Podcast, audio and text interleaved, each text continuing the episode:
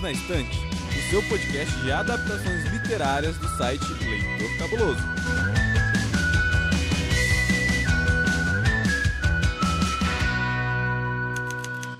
Olá, cabulosos e cabulosas, sejam muito bem-vindos ao episódio número 73 de Perdidos na Estante, seu podcast oficial de narrativas e adaptações literárias. E hoje chegamos ao fim desse arco sobre as obras do mestre do terror Stephen King. E para encerrar, a gente vai falar sobre o filme Doutor Sono, que é a adaptação do livro de mesmo nome. Se você não ouviu ainda o nosso episódio sobre o livro, volte uma casa e escuta o episódio número 72, que a gente conversou sobre o livro totalmente sem spoilers, porque agora os spoilers estão liberados. Eu sou Camila Vieira e aqui comigo estão os meus amigos Tiago Cordel. Olá, pessoal. E Edilton Nunes. Olá, pessoal. Então, peguem suas cartolas e vamos lá que o assunto hoje é filme.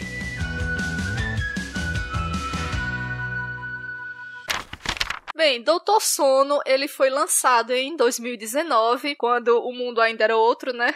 ele foi dirigido e roteirizado por Mike Mike Flanagan. Ele é um filme bastante longo, né? Ele tem 2 horas e 32 minutos de duração. No seu elenco principal, nós temos o Ivan McGregor fazendo o Danny Torrance, a Rebecca Ferguson fazendo a Rose e a Cartola e a Kylie Coohan fazendo a Abra Stone, eu acho que é o seu papel de estreia. E agora eu queria pedir pro Edilton fazer aí a sinopse do filme só pra gente relembrar sobre o que é Doutor Sono. Então, só que isso não tava combinado não, né? Mas tudo bem. Tava não? Bom, gente, Doutor Sono conta a história do Danny Danny Torrance, né, se passa, se eu não me engano, 40 anos depois, é isso, Camila? Exatamente 36, do, do, do lança, entre o lançamento dos, dos, dos livros, então, né? Foi... Mas sobre a história, provavelmente por volta dos Exatamente, 40. foi o que eu falei, 36 anos depois. Então a história se passa 36 anos depois, né, a gente já tem um Danny adulto, um Danny que tá enfrentando também os seus problemas com o alcoolismo e tudo mais, e ele tá trabalhando em um local, um hospital, onde tem pessoas que têm doenças terminais e tá ajudando essas pessoas a fazer a passagem, digamos assim, para o outro lado, utilizando seus poderes de iluminado para fazer isso. É, nesse inteirinho ele conhece uma personagem chamada Abra Stone, que é uma menina super iluminada, e se envolve com ela num nível um pouco mais é, aprofundado, porque ela está sendo ameaçada pelo verdadeiro Nó, que é um grupo de espécie de, de vampiros, entre aspas, né? Que estão aí procurando a Abra para tentar sugar a essência vital dela, a essência de iluminado dela. Nisso, os dois têm que se juntar para enfrentar o verdadeiro nó e poder dar fim a esse terror que eles vêm causando aí mundo afora. Foi uma sinopse horrível, eu sei, mas foi o que eu consegui fazer. Não, ficou bom. tá ótimo. Você devia ter pedido para ele fazer a sinopse do livro também, Camila. Teria dado mais certo. Acho que não, Thiago. Com não, certeza gente, tá não. Ótimo. o diretor desse filme, o Mike Flanagan, ele tem se tornado aí ao lado do Frank Darabont como um dos melhores diretores para filmes que adaptam obras de Stephen King. Ele fez o excelente Jogo Perigoso, que, tá, que é um filme original Netflix. Recomendo muito que vocês assistam. Ele também é responsável pela Maldição da Residência Hill, que também é a série da Netflix, né, que é inspirada na, no livro da Shirley Jackson. Um outro filme muito bom que ele fez é o Rush, A Morte Ouve. Caso vocês nunca tenham assistido, recomendo muito. E atualmente ele está trabalhando na adaptação de outro livro do King, que é o Revival. Tenho muitas esperanças de que ele vai ser bom, até porque ele disse que vai ser sombrio e sinistro. Tô só aguardando. o diretor, ele falou em algumas entrevistas que ele queria ser fiel ao livro do King, porque ele é um grande fã do, do autor, mas ele também é fã do filme do Kubrick. Então ele teve que fazer essa junção. E como o filme do Kubrick e o livro do King, eles têm diferenças muito grandes, então esse foi um, um certo desafio para o diretor. Aí é justamente aí que eu queria começar a comentar com vocês. Vocês acham que essa, essa junção de tentar homenagear o Kubrick e o livro do King, ela funcionou? No início, quando eu soube disso, eu fiquei muito assustado, porque eu pensei, lá vem besteira, não vai dar certo, não vai funcionar, até porque as obras são muito diferentes, né? O Iluminado livro, o Iluminado filme do Kubrick são obras quase antagônicas de tão diferentes que elas são. Nem o próprio Stephen King gosta do primeiro Iluminado, embora eu goste muito e acho que é um excelente filme. Mas eu fiquei muito receoso no início mas quando eu tive a oportunidade de ver, há exatos 20 minutos atrás, acabei percebendo que ele fez isso muito bem. Na verdade, em alguns pontos, o filme ele fez mais sentido, talvez até, do que o romance na verdade, ele fez uma espécie de continuação barra adaptação, né? Ele tentou agradar os dois públicos. Se você pega, por exemplo, a Wendy lá no, no livro, por exemplo, você percebe que ela é muito mais sólida que no filme. Né? E ele fez isso no filme. A Wendy do Doutor Sono é bem diferente da Wendy do Iluminado. Ela tá bem mais semelhante com a Wendy do livro do que com a Wendy do filme do, da adaptação do Kubrick. Do Kubrick. A Wendy da Shelley Duval, ela parece uma doida, descabelada, né? Que já passou por muita coisa, já é sofrida e tal. Enquanto que a do romance original, segundo o próprio King disse uma vez, ela tá mais para uma líder de torcida, né? Que não estava muito acostumada a passar pelos perrengues da vida e, e tudo mais. E eu acho que o Flanagan, ele, ele dosou muito bem essas duas coisas. Ele conseguiu fazer uma boa homenagem à obra do Kubrick, utilizando até umas duas ou três cenas, se eu não me engano, originais do próprio filme, né? E recriando a maioria das outras, mas também conseguiu fazer uma adaptação que fizesse jus ao espírito, digamos assim, do Doutor Sono.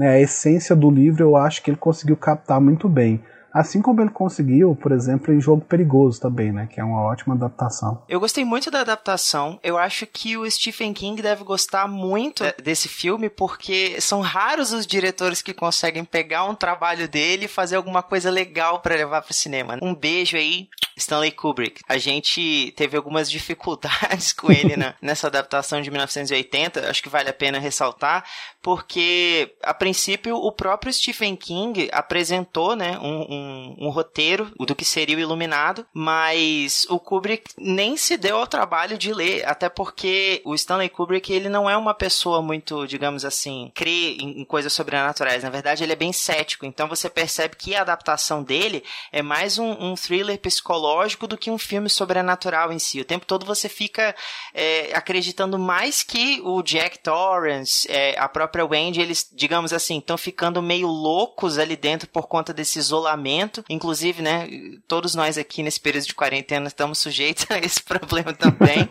Mas não é tanto assim é, é, um filme sobrenatural. E aqui em Doutor Sono a gente já vai ver que o, o Flanagan, é, o Flanagan ele tem um, uma preocupação um pouco maior com isso. Acho que só o fato dele levar em, em consideração a opinião do Stephen King e deixar com que ele participe né, do processo de montagem já, já torna o filme mais especial em si, né? Eu, eu achei isso muito legal. Eu fiquei muito preocupado no início do filme, porque eu, eu não tive, como a Camila bem sabe, eu não tive essa experiência de assistir o Doutor Sono assim que saiu. Na verdade, eu fui protelando, protelando e acabei assistindo hoje. Então, eu fiquei muito preocupado no início do filme que o, o Flanagan ele se importasse, ele se preocupasse muito em homenagear o Kubrick e se esquecesse de dar o próprio tom autoral dele pro filme. Porque eu acho que eu, eu não queria ver um filme que fosse alguém querendo homenagear o Kubrick. Porque se eu quiser ver o filme do Kubrick, eu vou ver o Iluminado da década de 80, né? Mas não, acho que no início ficou essa impressão, principalmente nas primeiras cenas que a gente revê esses personagens né, na, pele de outras pessoas parecidas com eles. Eu senti essa sensação de que seria um filme onde o, o, diretor se preocupou mais em homenagear o Kubrick do que fazer algo mais autoral. Só que aí, à medida que o filme vai passando, eu não sei se, se isso ocorre na versão é, do cinema do filme. Vocês tiveram a oportunidade de ver, talvez saibam me responder. Porque a versão que eu, fi, que eu vi foi aquela versão estendida, né, que tem, se eu não me engano, 30 minutos a mais. Então essa versão estendida, pelo menos, ela me passou mais a impressão de que essa homenagem ao Kubrick ficou mais no início, que depois o filme ele acaba criando o próprio, o Flanagan acaba, acaba achando o próprio tom dele, né, digamos assim, no filme, assim como ele fez lá em Jogo Perigoso e nas outras adaptações dele. Tem mais essa questão do terror, né, como o Thiago falou, colocou muito bem, que não tinha tanto assim no do, do Kubrick, né o filme do Kubrick era um filme que você assistia que você se sentia incomodado um pouco com aquela trilha sonora, com aquela ambientação e tudo mais. Eu passei a sentir isso no início do Doutor Sono, mas depois eu vi que o Flanagan conseguiu manter o próprio ritmo dele e fazer com a própria cara dele. E isso eu achei bem interessante. Eu acho que poucos diretores conseguem fazer isso.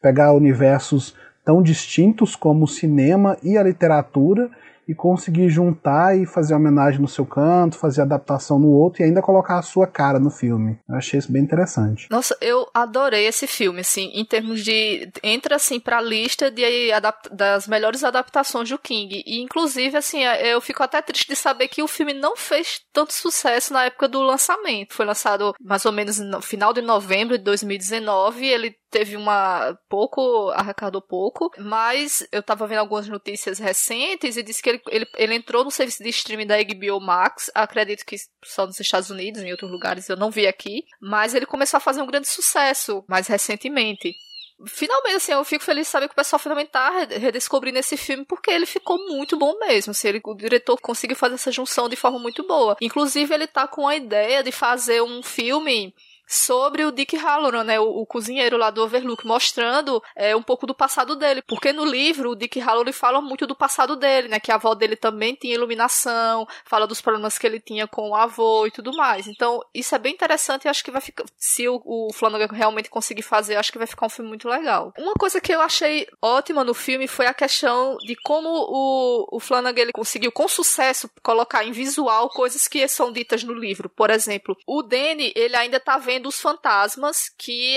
o atormentavam no Overlook. E aí o Dick ensina para ele uma técnica para ele poder se livrar deles. Então ele cria umas caixas mentais onde ele guarda esses fantasmas. Eu fiquei, achei muito legal o jeito como o Flanagan botou isso em tela, sabe? Mostrando lá aquelas caixas enormes. E ela, ele colocou dentro do labirinto, né? Do Overlook. Achei massa isso. Eu gostei muito dessa junção que ele fez, como eu falei para você, do, do livro com o filme. Você falou dos fantasmas, por exemplo. Faz muito mais sentido no filme os fantasmas continuarem assombrando o Danny do que no livro, porque parece até meio heresia isso, né? O pessoal que gosta de Stephen King vai falar: Meu Deus, o Edito tá falando besteira. Mas faz muito mais sentido porque eu posso dar spoiler do primeiro, do Iluminado, do livro? Acho que não, né? Pode. Ah, não, pode falar. É sobre o Overlook que você vai falar, pode falar. É porque... O filme do Kubrick é de 80, tá liberado. Porque no primeiro, no primeiro, no Iluminado, no filme, o Overlook acaba inteiro, né? No, no filme do Kubrick. Se, eu, se não me falha a memória, ele acaba inteiro. Então faz muito mais sentido que o Danny continue recebendo essas imagens dos fantasmas e tudo mais. No livro, no Iluminado, se eu não me engano, se não me falha a memória, o Iluminado acaba com a caldeira explodindo, não é isso? Isso. Por aí a gente entende, né, que os fantasmas não estavam necessariamente ligados ao Overlook, tanto que eles vão atrás do Danny depois e tudo mais, mas eu acho que isso fez muito mais sentido no filme do Flanagan do que no próprio livro, né? Porque o Overlook ainda estava inteiro, ainda estava vivo, entre aspas, lá, e os fantasmas estavam só meio que dormindo, digamos assim. Aí eles despertaram e foram atrás do Danny, tem essa coisa toda. Eu acho que fez muito mais sentido no roteiro do, do Flanagan do que no livro, nesse sentido. Eu gostei muito das liberdades criativas que o Flanagan trouxe para essa adaptação de Doutor Sono, porque, como o pessoal já comentou aqui no episódio, a gente tem algumas diferenças muito né, é, significativas, tanto do livro Iluminado quanto para a adaptação do Kubrick, como o, o, o que o Stephen King cria né, no romance e o Flanagan vai tentar trazer para a obra audiovisual. Como, por exemplo, no filme do Iluminado, o Dick Halloran, ele é assassinado, né, pelo Jack. Ele toma uma, uma machadada no peito. E aí, quando chega aquele momento, no começo de Doutor Sono, em que ele tem que ensinar ao Danny esse truque, digamos assim, trancar esses fantasmas dentro de uma, de uma caixinha mental, eu fiquei pensando, poxa, mas como é que ele vai fazer isso se o personagem morreu no, no filme anterior? E aí, a solução que ele traz, assim, eu, eu achei incrível, sabe? Como ele conseguiu incorporar esses elementos e, e mais tarde também, quando ele, digamos assim, assim, resolve assumir, né, dar continuidade à ideia de que o Overlook não foi destruído, tanto no filme do Kubrick, como o próprio Flanagan vai manter aqui, como também a, a digamos assim, essa revisitação que ele faz aos habitantes, né, do Overlook, como é que ele traz eles de volta à tona com outra roupagem e tal. Eu, eu achei, assim, sensacional, assim, um trabalho muito, muito minucioso. Minha gente, e o que era aquela senhora na banheira? eu, olhe, aquilo é assustador. Gente, que maquiagem maravilhosa para fazer aquele, aquele fantasma. Ficou ali. muito parecida com o original, é né? de dar pesadelos. Se eu tivesse no lugar do Daniel, eu também teria feito xixi nas calças. Sim. Várias vezes. com certeza. Eu acho que esse filme, ele ganhou muito com a possibilidade do Overlook ainda existir na história, Sim. sabe? Porque aqueles 30 minutos finais, assim, que é só no Overlook, onde ele faz uma, uma revisitação às cenas clássicas, por exemplo, as cenas na escada, a cena de perseguição pelos corredores, a cena do bar. Nossa, a cena do bar no filme ficou maravilhosa. O Danny, assim, meio que enfrentando o pai, né? Falando ali, tendo a oportunidade de enfrentar o pai. Nossa, o filme ganhou muito com, com o fato do Overlook ainda tá. Posso até estar tá falando besteira, provavelmente, mas acho que o King ficou, poxa, eu não devia ter destruído o Overlook, porque teria ficado melhor com ele.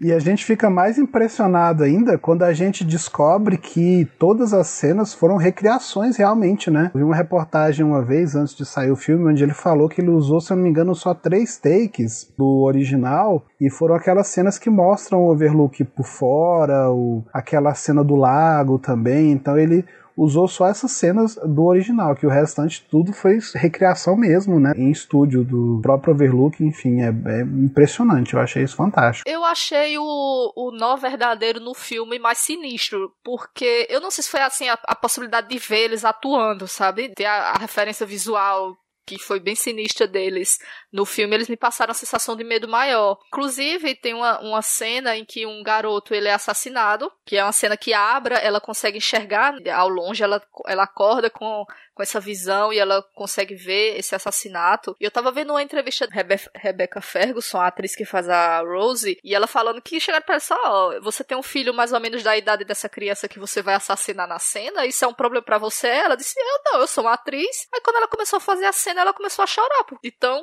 pesado que foi a cena. E aí na primeira exibição, antes de sair o corte final, o Stephen King pôde assistir e ele disse, ó, oh, eu não queria que minha esposa visse sair, não, tem coragem não, dá pra dar uma tesourada nisso não, que tá pesado demais. E mesmo assim, a cena que ainda ficou no filme, ela é muito, muito forte, né? A gente tinha comentado anteriormente, né, lá no WhatsApp, quando eu tava assistindo, eu até comentei com, com você. Eu falei, nossa, Camila, mas essa cena é muito forte. Apesar de não ser uma cena que graficamente mostra muito, ela é uma cena que deixa as coisas muito na, na, nas entrelinhas, né? Você vê ali o sangue do menino escorrendo no rosto dele, você vê as caras e bocas que o menino faz, que é um ótimo ator, diga-se de passagem. É verdade. Mas eu acho que o que mais incomoda é justamente isso, a, a sugestão da cena e não a cena gráfica em si. Talvez se, se mostrasse o menino sendo rasgado no meio com as tripas para fora e tudo mais, não impactasse tanto quanto a forma como impactou essa cena. Tanto que eu até comentei com você, né? Eu falei, nossa Camila, mas que cena forte. Acho que é uma das adaptações que eu vi do King, acho que é uma das cenas mais fortes.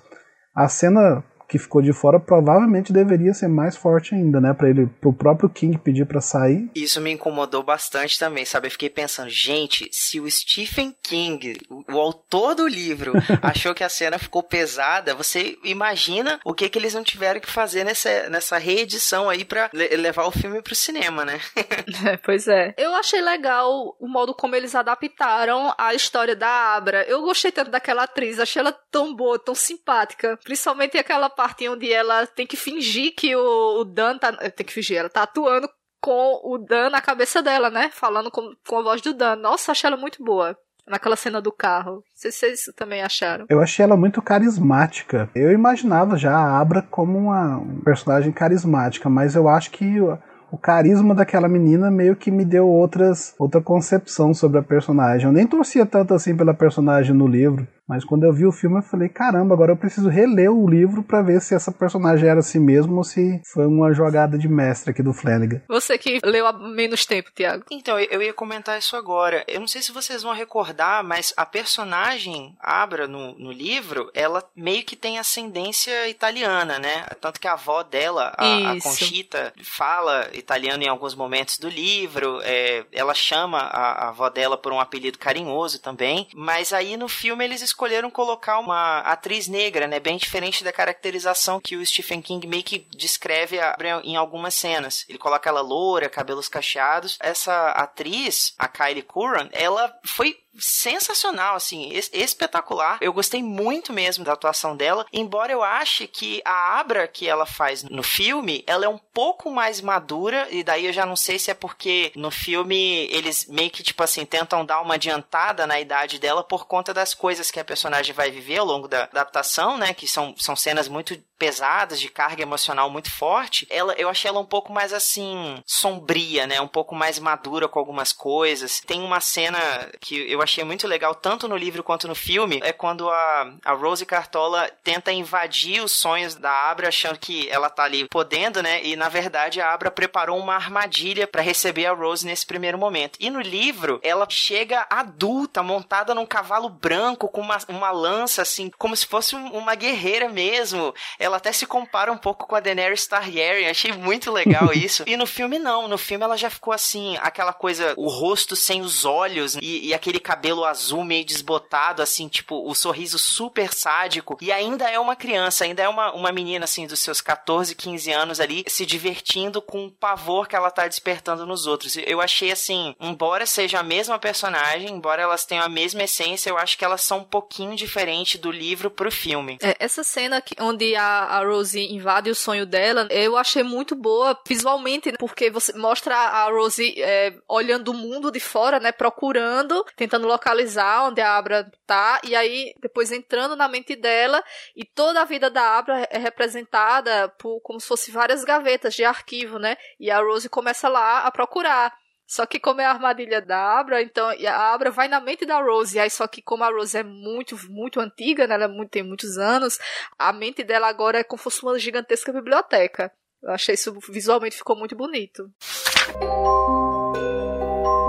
Você sabia que tem livros, filmes, boxes, séries e todo um maravilhoso mundo de literatura? Você pode encontrá-los no Perdidos na Estante. Outra coisa que eu gostei bastante no filme com relação ao verdadeiro nó é a parte onde eles começam a, a sofrer o que eles chamam de ciclar, né? Que é quando eles estão morrendo. Rapaz, ali ficou sinistro, viu? Essa parte deles, quando eles começam a morrer e eles começam a desaparecer. Me lembrou até agora, é, agora que eu Pensei, aquele filme do Homem Invisível, Kevin Bacon. Some a pele, aí você vê os ossos, aí você vê os músculos, vê as veias, e aí vai desaparecendo. Só que com um efeito especial muito melhor, né, do que daquele filme lá de 2000. Eu fiquei bastante, bastante incomodado nessas cenas, porque, mas não tanto pela a pele translúcida, essa coisa toda, que foi impressionante. Eu gosto muito, eu sou uma pessoa muito apegada nos detalhes. Então, os olhos deles, quando eles começavam a, a sugar a, a, essência, e quando começavam a ciclar também, né? Quando eles começavam a ciclar também, os olhos começavam a brilhar e tudo mais. Eu sou uma pessoa muito. Eu acho que os olhos são as janelas da alma, né? Aquela velha frase. Então, quando eu tô vendo um filme que eu vejo essas, essas alterações nos olhos da, dos personagens, com olhos completamente pretos, ou olhos completamente brancos, ou brilhando, eu acho isso muito, muito legal e, e meio que, que me toca. Eu não sei explicar isso. Eu senti isso mais ou menos quando eu vi Tempestade do Século, por exemplo, né, que a gente tem o André Linoge, que no, nos momentos onde ele é ele vai fazer as mágicas dele e tudo mais lá, o olho dele fica completamente preto e tal. E eu senti isso no Doutor Sono também, quando a Abra vai usar a mediunidade lá dela, que os olhos dela ficam completamente brancos assim. Naquele momento eu falei, caramba, essa menina tá me assustando. Então eu gosto muito dessas dos detalhezinhos assim, eu acho que ficaram muito interessantes, principalmente na hora que o pessoal do verdadeiro nó começa a sugar que o, o, olhinho deles fica azul lá no fundo, enfim, achei muito legal. Nossa, gente, e o, o Ivan McGregor nesse filme? No começo, dentro com aquela cara de, meu Deus, tô no fundo do poço, tô. Porque ele fez um jeito assim, sabe, na expressão dele. Ele não fala muito no começo, né? Ele faz aquela, aquele jeito assim, a barba por fazer, aquele olhar triste, aquele olhar de quem tá, tipo, lascado no mundo, assim. Achei que o ator foi muito bem nisso. E aquela cena inicial, que ele acorda de ressaca, você sente a ressaca junto com ele, porque ficou muito, muito sinistro aquela parte. Eu confesso que eu paguei a língua quando eu vi, porque no início, quando falaram que era ele que ia fazer o Danny, eu fiquei meio com o pé atrás. Eu falei, ah, não sei se o Evan McGregor vai dar conta do recado, não e tudo mais. Eu lembrava eu tinha aquela memória afetiva dele lá em Star Wars, que eu não, não engoli ele muito bem em Star Wars na época. Quando afirmaram que ele ia fazer o Danny, eu fiquei com o pé atrás. Mas aí quando eu vi as primeiras cenas, eu achei simplesmente fantástico, né? Ele, como você falou, ele não precisou falar nada, só na expressão ali, ele um Danny todo detonado, exatamente o Danny que eu imaginei quando eu li Doutor Sono, né? Um cara decrépito, um cara que está passando por muita coisa, que está procurando o, o, o, consolo na bebida, que está entrando cada vez mais no fundo do poço e que precisa dar um jeito de sair dali. Eu acho que ele encarnou o Danny muito bem. Concordo com o Edil. O Ivan McGregor, ele dispensa apresentações. Camila, eu, eu só discordo um pouquinho de você, porque você falou assim, é, ah, o Ivan McGregor nesse filme, na verdade, amado, é o Ivan McGregor em qualquer filme, porque assim, os olhos daquele, daquele homem, meu Deus do céu, assim, eles são hipnotizantes, sabe? Ele eu lembro dele em Mulan Rouge, assim, já, já aperta o meu coração. Mulan Rouge é covardia. Mas. Mulan Rouge é covardia, aquele filme é muito bom. Edilton, talvez o problema não seja o Ivan McGregor em Star Wars. Talvez o problema seja o, o filme, filme, da Ameaça Fantasma como um todo. Verdade. o trabalho que ele faz, dando vida a essa versão adulta do Danny, é incrível, assim. Eu achei que ele teve muita sensibilidade em, em alguns momentos, porque, assim, a gente sabe que boa parte da discussão que o Stephen King promove em Doutor Sono é a questão do vício com álcool. E é muito legal a gente vê a, a, a, delicadeza que tanto o roteiro quanto o próprio Ivan McGregor tiveram em trazer isso pro filme, né? Em, em alguns momentos que a gente vê a, a relação dele com a bebida. Ou, inclusive é uma coisa que eu falo, talvez vocês podem concordar comigo ou não, mas eu acho que o filme ainda não passa tanto assim o peso dessa dificuldade que o Danny enfrenta no livro, né? Porque é, é, é todo um processo e, e, são várias vezes em que ele se pega diante da, da tentação, mas ainda assim eu acho que o, que o Ivan McGregor ele, ele conseguiu transmitir essa essência, né, dessa dificuldade, esse embate interno que o personagem enfrenta ao longo da história. É muita coisa para falar, né, no filme. Então eles focaram mais no embate com o verdadeiro nó e essa parte do Danny se do Danny no fundo do poço até ele se recuperar teve que ser reduzida, mas assim, eu acho que as, as cenas que eles utilizaram para fazer, para demonstrar isso, elas foram muito boas. Mas realmente no livro você tem mais momentos em que você vê o sofrimento do Danny com o vício dele, né? Eu gostei muito daquela cena que tá mais para perto do final do filme, que mostra o encontro do, do Danny com o Jack lá no bar. O, o Jack é o, o garçom, né? O barman, na verdade. E aí os dois têm aquele embate, entre aspas, lá entre eles. Eu acho que aquele foi o momento chave pro, pro, Danny, do, pro Danny do filme, no caso, colocar em ordem, digamos assim, o, o problema dele com a bebida, né? Aquele foi o momento de enfrentação ali máximo para ele poder é, falar, olha, bebida na minha vida nevermore, então tô fora, não quero mais. Eu achei bem interessante a forma como ele, como o Flanagan fez isso no filme, essa a conversa entre os dois ali nem em um determinado momento eu nem senti falta de, do Jack Nicholson no filme do Iluminado, porque aquele ator foi muito bem também. É, além dele ser parecido, eu acho que ele, ele, ele conseguiu fazer a expressão, o, o, o, o modo como ele se movimenta, o, do, a expressão facial dele lembra, lembrou muito o, o Jack Nicholson no filme, sim, né? Sim. Foi um grande acerto do, do Flanagan ter colocado essa cena, acho que acrescentou bastante a, a, a história. E o diálogo que eles têm nessa cena é muito rico, né? É uma não é um filme de terror só com susto, com jump scares, aquela coisa toda. É um, tem todo um contexto ali por trás. Eu achei bem interessante. Essa sequência toda final deles no hotel é muito próxima ao, ao final do livro do, do Iluminado. Algumas falas chegam assim a ser idênticas, né? Quando o Jack tá ali como barman, ele fala pro Danny, é, você vai ter que tomar o seu remédio porque é, é, é digamos assim, é a cura para você esquecer todo esse seu sofrimento, mas ele insiste nessa fala, né? Tome seu remédio. Mais para frente também, a Abra também usa essa fala contra o Danny, ela diz: "Você não é o meu tio, você é uma máscara que esse hotel tá usando. Você é uma ilusão". E é uma coisa que o próprio Danny diz pro Jack no finalzinho do Iluminado, né, quando eles estão naquele confronto do, do corredor. E isso. Muitas cenas é, o Flanagan quis fazer essa homenagem, eu acho que ele acertou muito, ele soube fazer o encaixe delas para trazer para esse filme novo. Então, por exemplo, quando a, a Rose ela chega no hotel, ela vê a, ela como ela é super poderosa também no, no, no na, ilumi, na iluminação, não, no vapor, né? No caso, ela toma o vapor ela olha para as portas do elevador e ela vê, né? Então eles refizeram, no caso ele refez digitalmente essa cena, mostrando aquela o sangue caindo pelo elevador, né? E se, se espalhando pelo hall, da, que é uma cena fantástica lá do. do a cena do elevador foi refeita digitalmente? Ele refez digitalmente. Ele disse que usou a cena do Kubrick no teaser trailer mas que na versão final do filme foi digitalmente que eles fizeram. Nossa, mas não, tipo, é ficou muito bem feito. Eu achava que era a mesma cena, inclusive. É, foi porque ele disse que como ele tinha que mostrar do ponto de vista da Rose e ela estava mais afastada hum.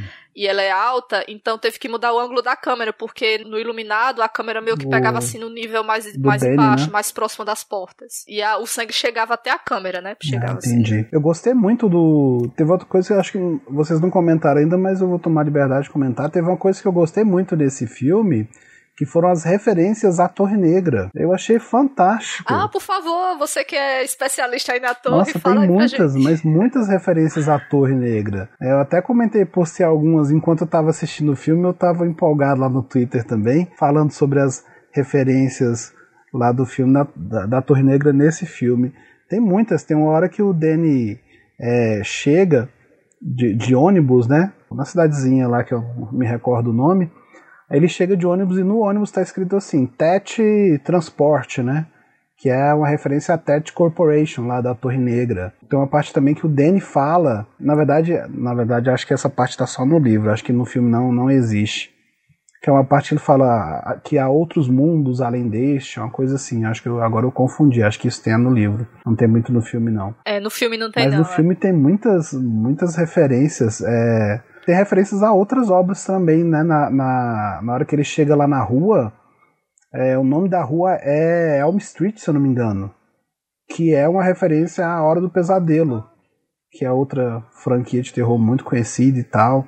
O emprego do Danny, quando o Danny vai procurar emprego, aquela sala que eles fazem entrevista, ela é muito parecida com a primeira sala do, do Iluminado, né? Que o pai dele faz entrevista para virar zelador do hotel. Tem são várias referências, achei isso bem interessante. Você viu a versão estendida? Eu acho que é na versão estendida que aparece o sim, ator que fez sim. o Danny criança, o né? O Danny Lloyd, que é o nome dele, acho que é Danny Lloyd, se eu não me engano o nome dele. Ele aparece, tem uma cena que ele, ele tá assistindo um jogo de beisebol, inclusive o garotinho do, do jogo de beisebol, que é aquele que o verdadeiro nó sequestra, ele tá usando o uniforme com o número 19 na camiseta.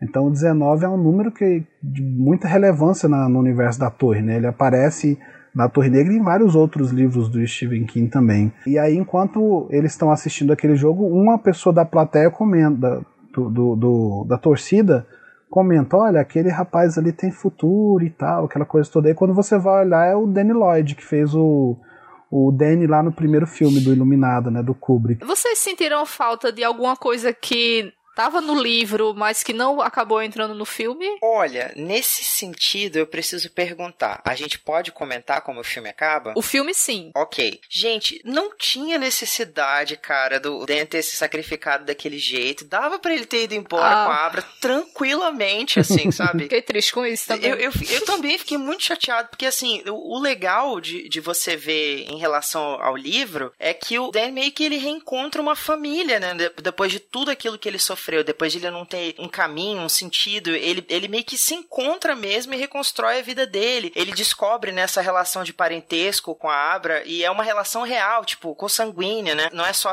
a, a, a brincadeira que eles inventaram para ele não ser acusado de, de ser pedófilo, né? Mas, mas no, no, no filme tem aquilo, né? Tudo bem, eu entendi dele, dele ser possuído e tudo mais, que é, é, é muito claro que é, é, é próximo do que o Jack passou e, e, e perseguiu o Danny no, no, no, livro do Iluminado, mas não, não precisava, sabe? Ele só podia, a Abra podia ter ajudado ele a trancar os fantasmas de volta e, e, sei lá, depois eles mandavam alguém demolir o hotel, qualquer coisa assim, mas poxa, não tinha necessidade dele ter morrido, cara. É, assim, ele já tinha ligado a caldeira, ele podia sair e deixar explodir só. Eu acho que foi uma tentativa do Flanagan em consertar o final do Kubrick. E a gente sabe que o final hum. do filme do Doutor Sono é o que deveria né, ter sido o final do Kubrick, que não foi, na verdade. Então eu acho que nesse, nesse sentido, acho que ele tentou meio que agradar o King ali, falou, olha, eu vou consertar o final aqui do Kubrick, vou deixar esse final aqui com isso acontecendo para ver no que que dá. Eu, eu gostei do final, mas eu também concordo com o Thiago. Eu acho que não precisava disso, gente. Para que mexer com o rapaz? Deixasse o rapaz quietinho lá com a Abra pra gente ter outro livro bacana, bonito. Não, e fora assim, que ele, ele deu uma de Jorge Martin, ele saiu matando muita gente que não morria no livro, né? Porque assim, o livro morre. Porque eu acho que o King ficou com pena de tanta criança ser assassinada no livro, ele disse, eu vou deixar os personagens viverem. Aí muita gente que você acha que vai morrer, não morre. Aí chegou no filme, eu Flanagan, tome, filho, morre tu, morre você também. Nossa, mas a, a, sequência lá em que eles armam a emboscada pra uma parte do, do verdadeiro nó, eu achei que no filme ficou espetacular, assim, sabe? Eu gostei muito mesmo. Nossa, eu achei fantástico também. A, a, aquela reviravolta lá com a, a garota Cascavel, a Andy Cascavel, eu achei muito legal aquilo, sabe? De, dela meio que, tipo assim, dar o último bote antes dela morrer de verdade, sabe? Eu fiquei triste pela morte do amigo do Danny, né? Que eu já estava muito apegado a ele, ele fez tanto pelo Danny, coitado, para morrer daquele jeito, então. O Billy Freeman. Mas a cena, concordo com o Thiago, a cena foi fantástica. Quando a gente começa a ver os personagens, eu pensei, não, na verdade eu não pensei porque eu já sabia, né, que eu já tinha lido o livro, mas quando eu vi eles todos sendo alvejados, eu falei, toma, toma, Lazarento, bem feito. Outra coisa que eu achei que ficou mais bem explicada no filme foi é, o confronto final ser no, no Overlook. Porque eu acho que a justificativa que o Flanagan deu que foi o seguinte, ó, é, o Overlook é um local que tá faminto. E a Rose é um prato cheio, né? Porque ela tem bastante poder também. Então a gente vai. E como ela nunca vai parar de perseguir a gente, vão levar ela pra um local onde ela pode ser finalmente consumida, né? E foi o que eles conseguiram fazer. Então eu achei que a saída da personagens até o Overlook foi mais foi melhor explicada dessa forma do que o que está no é. livro. Não sei se vocês também acharam Eu isso. Eu concordo, fez muito mais sentido o embate ser no Overlook, porque o início foi no Overlook, né? O início de todo a, a trama ela se passa no Overlook e o final também é, é, como eu falei, eu acho que o Flanagan ele quis meio que consertar o filme do, Cru, do Kubrick e falar, não, já que você não é, fez isso com o Overlook, eu vou fazer e vou dar uma, um desfecho final aí pro Overlook. Eu acho que foi um, acho que de os, as mudanças, as alterações que ele fez é, do livro para o filme, eu acho que essa foi a mais relevante e eu ousaria dizer mais, eu acho que foi melhor ainda do que o, o resultado que o King deu no livro. Eu acho que fez muito mais sentido. Eu também gostei bastante dessa adaptação, nessa mudança que ele faz de, de fazer o um embate final no Overlook. Eu gosto mais, inclusive, desse final do que do final do livro em relação à luta, né? A, a batalha final deles. Que ela tem, digamos assim, um, um embate de forças maior. Eu, eu acho muito mais legal o fato da Abra estar tá ali presente mesmo, porque no, no livro a gente percebe que o, o Dan ele tem uma preocupação preocupação muito grande com a segurança dela. Então ele faz questão de que ela esteja presente mais assim, de forma astral do que fisicamente em relação aos perigos e às dificuldades. E aqui não. Eles, tipo assim, só tem um ao outro para poder contar mesmo. E ainda assim, é, em alguns momentos a gente vê que a Abra tá mais sozinha do que contando com o Dan, né? É verdade. É verdade. Ei, você quer encontrar um mundo secreto de adaptações literárias? Sim, mas onde? Perdidos na estante. Bem, pessoal, de forma geral aí, o que é que vocês acharam do Iluminar... Eita, desculpa. Errei o nome do filme. Tá parecendo eu, Camila, é, errando pessoal, o nome do livro acham... Dark Side. Mas não tem problema não, o Iluminado é bom também. A gente fala dele pelo também. menos. Bem, pessoal, pra gente encerrar aqui, eu queria que vocês dessem assim a sua opinião geral do filme, que se vocês recomendam, se vocês recomendam que o pessoal assista o Iluminado antes, o que é que vocês, que é que vocês acham? Eu recomendo muito essa adaptação. Eu acho que, na minha opinião, das adaptações mais recentes, é uma das melhores, se não a melhor adaptação de um livro dele para o cinema. Infelizmente não teve a bilheteria que nós gostaríamos que tivesse, né?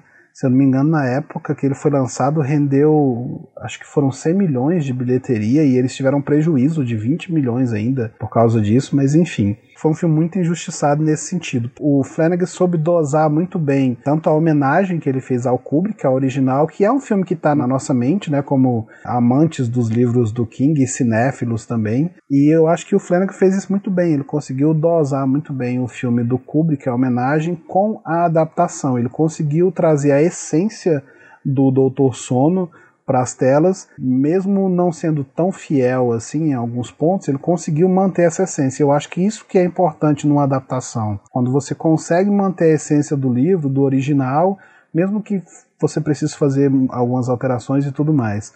Até porque se fosse para ver o livro literalmente, a gente ah, lia o livro, a gente não precisaria do filme, né? Achei que as mudanças que ele fez foram bastante relevantes e eu recomendo muito.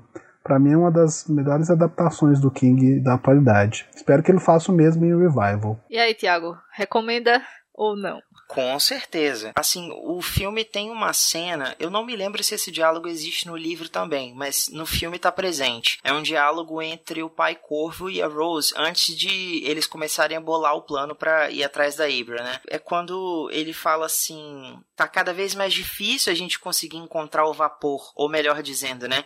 Crianças, pessoas iluminadas, porque essa era Netflix e, e músicas e, e, e jogos, essas coisas, parece que isso tá em entorpecendo um pouco as pessoas e elas estão nascendo cada vez menos sensíveis ao sobrenatural. E aí eu falei, puxa vida, eu, eu achei bacana essa crítica que o filme trouxe, né? De que, ok, nós não estamos servindo de alimento para o verdadeiro nó, graças a Deus, mas ao mesmo tempo vale refletir que talvez a gente realmente esteja ficando um pouco entorpecido, né? Talvez a gente esteja perdendo um pouco essa, essa questão da sensibilidade, da iluminação, vamos colocar assim, mas achei legal, sabe, essa, essa discussão que o filme traz também, se a gente refletir por esse caminho. Enfim, eu gostei demais do filme, super recomendo. Bem, pessoal, eu acho também que é uma das melhores adaptações do King. Eu tô com muita esperança de que o Flanagan adapte mais filmes do King, principalmente o é, Revival. Tô com grandes esperanças por ele. Tomara que dê certo também a ideia que ele teve de fazer aí um, um filme sobre o Dick Halloran. A única recomendação que eu deixo pro pessoal é que, se possível, assista o Iluminado antes, ou então leia os livros, porque você vai ter uma experiência muito mais rica de ver essa adaptação do Dr. Sono se você já tivesse plano de fundo aí desses, dessas outras histórias. Acho que enriquece muito mais é verdade. mesmo. Bem, pessoal, e chegamos ao fim de mais um episódio e também chegamos ao fim desse arco sobre as obras de Stephen King. Eu espero que vocês tenham curtido.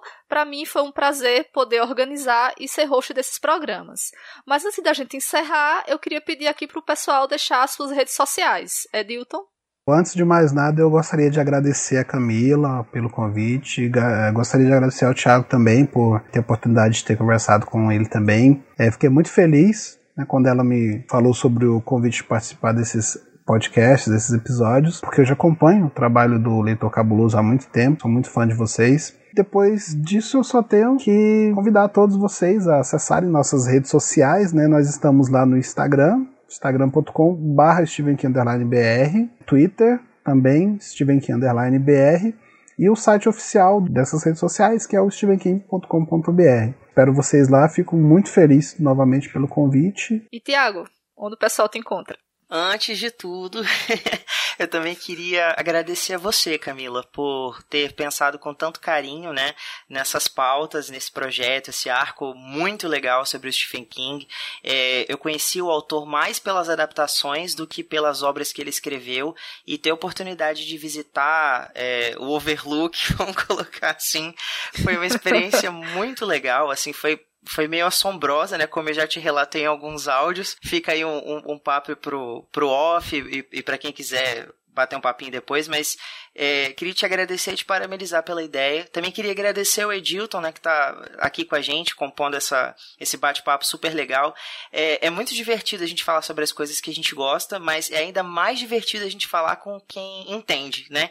É assim, que, que também está ali vibrando e, pegando todas as mensagens né, nas entrelinhas desse, desse universo de terror, de, de digamos assim, horror que o Stephen King é tão bom em, em construir. É, e por fim, quem quiser conversar um pouquinho mais comigo, bater um papinho, pode me encontrar tanto no Twitter quanto no Instagram como arroba Thiago, Cordel, e também aqui em alguns episódios do Perdidos na Estante. Tiago, obrigado por ter aceitado é, participar aí desse, de, desse, de alguns episódios né, desse arco e por ter aceitado ler aí essas coisas assustadoras. Desculpe pelos pesadelos, foi mal. Tem nada não, depois eu mando a conta do, do psiquiatra para você. tá certo. Queria agradecer muito ao Adilton por ter aceitado participar também. E assim, que o Adilton é um cara que eu conheci devido ao Stephen King, né? E aí a gente ficou amigo devido a esse interesse em comum. E fizemos outros amigos é também, né, verdade. né, Adilton? beijo aí pro, pro Gustavo e pra Cristiano, nossos amigos King Só Maníacos. não vou falar que há muito tempo essa amizade, porque senão vai denunciar a nossa idade e aí complica. É, abafa, deixa pra lá.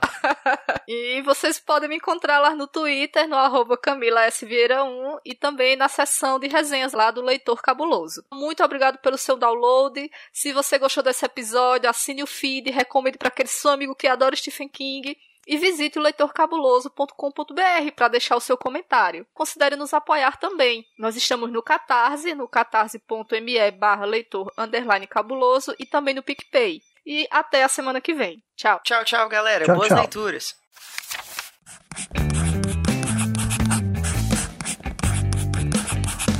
Esse podcast faz parte do site Leitor Cabuloso. Conheça nossos conteúdos em www.leitorcabuloso.com.br.